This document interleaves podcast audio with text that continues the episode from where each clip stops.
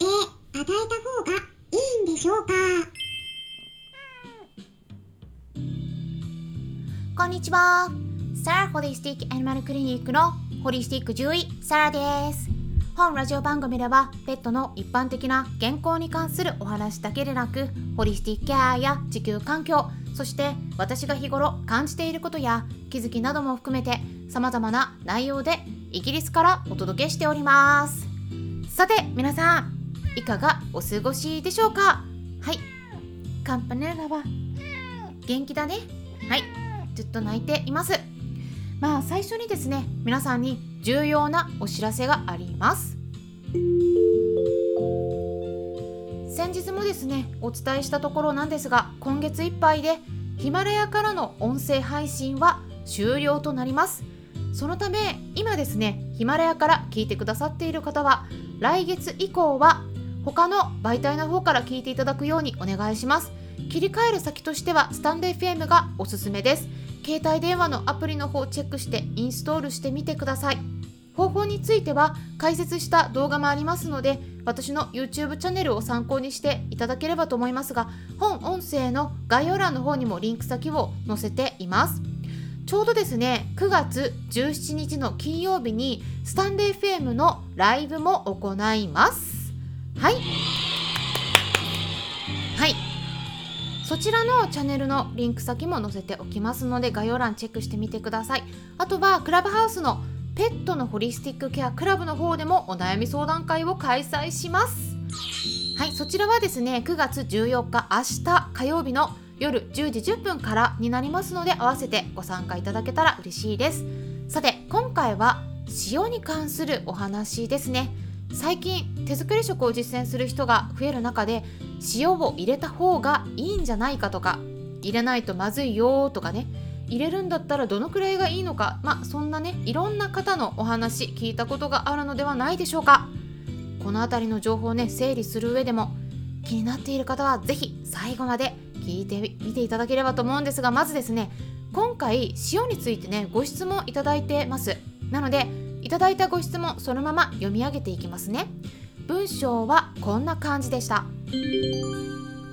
こんにちは。先日のひもミネラル検査やハーブの放送もとても勉強になり楽しかったです。生食をしていますが塩の与え方を教えていただきたいです。生骨を与える時は 3g の塩を与えていますが毎回必要でしょうか。ラブラドールレトリーバー 26kg 女の子。虚勢済み4歳です。よろしくお願いいたします。ひろみ。ということだったんですけれどもひろみさん。お話いつも聞いてくださりありがとうございます。そうですね。まず最初にねお伝えしないとならない重要なポイントがあるんですよ。一言でお伝えしますと塩に関してはですねかなり複雑です。はい。塩はね毎回必要かっていうご質問なんですけれどもこれはですね体重ではなくてレシピによって変わります。ただし生の骨を与えている時にこの塩を入れなければならないかっていうとねこれはルールはありません。むしろですね骨の中にはナトリウムってね結構豊富に含まれるんですね。なので入れると余計に過剰になる可能性があるかなと思います。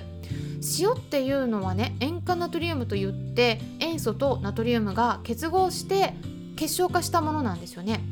でここでナトリウムっていうのを、まあ、塩っていうのとこれね分けて考えないと本当はいけないんです。でその中で重要なのがこのナトリウムになるのでまあナトリウムに絞ってお伝えしますとね。生の骨を与えた場合こう中の骨髄とかも全部食べるわけですよね。でそうするとねその中にナトリウムってね結構豊富に含まれているんですよ。例えば参考までに数値をお伝えしますと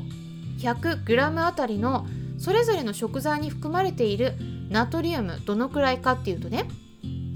鶏のささみだったら 33mg ラム。肉であれば 59mg で鹿肉であれば 52mg なんですね。そうすると大体30から 60mg ですよね。肉だったら。でそれに対してですね鶏の骨になるとですねなんと 600mg も入ってるんですね。100g あたり。鶏のささみと比べるともう約18倍ものナトリウム量が入ってるんです。もう骨与えたらもうそこから十分ナトリウム取れますからあえて塩をねそこに添加する必要があるでしょうか。それからですね塩に関しては体重あたり何グラムとかっていった情報がねインターネットの方でも出ているようなんですけども日本の方でねただ厳密に言うとですね本当は体重では決めない方がいいですなぜかと言いますとここねすっごく重要なポイントなんですがレシピによって含まれている塩分の量が全然変わってくるんですね。まあ、今お伝えしただけでも全然違いますよね。例えばねただあとはね野生で暮らしているワンちゃん猫ちゃんだったらどうでしょうか？ワンちゃんの場合はまあ野良犬だったりすると実際には人の食べ残しとか残飯をあさって食べていることもありますがまあもともとの狼だったらどうかなっていうふうに考えてみてください。塩を添加したものを食べて生活していますか？誰かに塩を加えてもらっているでしょうか？食べる時。そんなことしてないですよね。じゃあねどこから塩を入れないといけないっていった発想が出てきたんでしょうか？それはですねワンちゃん猫ちゃんにペットフードを与えるようになってからなんです。ペットフードって何からできていますか？ペットフード特にドライフードが普及するようになってからドライフードっていうのはトウモロコシとか小麦お米などの穀物が原材料としてメインに入ってるんですよね。ではトウモロコシとか小麦お米などにはどのくらいのナトリウムが入っていると思いますか？先ほど 100g の中にどのくらい入っているかお肉とか鶏の骨についてお伝えしましたよね。じゃあそれと比較してみましょう。同じ 100g の中にじゃあトウモロコシだったらどれくらいかって言いますとトウモロコシは 3mg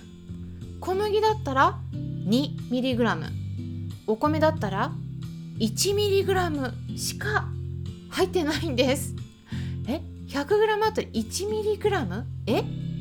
てびっくりするくらいの少なさですよね。なのでそういった穀物ばかりを与えているとナトリウム不足になって脳の機能が落ちて落ち着きがなくなったり心臓の鼓動が速くなったりおしっこをたくさんしてお水をよく飲んだり粘膜が乾燥するなどといった反応の変化が見られることがあるのでそれを防ぐためにナトリウムの最低限の量っていうのが栄養ガイドラインの方でも設置されているっていったいきさつがあるわけなんです。でも犬として猫としての本来食べるような食事に近いような、まあ、肉メインの食事をしている場合ですね。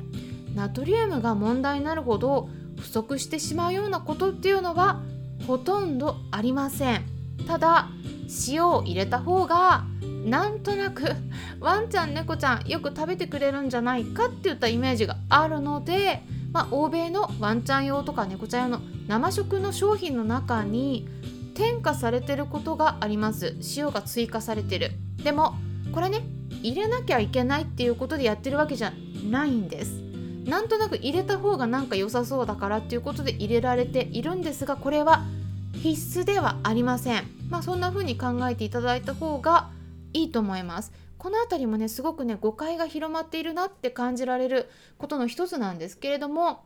手作り食に関しては情報が結構ねじれて伝わってることが本当に多いので是非ねちょっと注意してってください。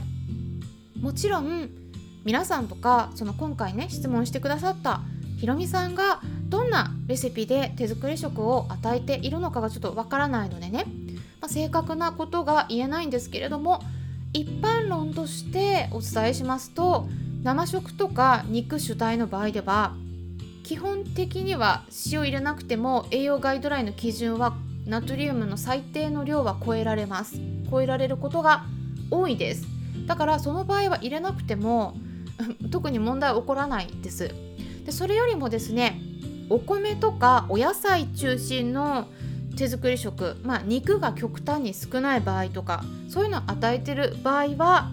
塩を入れないとナトリウムの基準値に達しないので少ない状態になっていることがあります実際に。だからそういった手作り食の場合はレシピの場合は是非気をつけてください。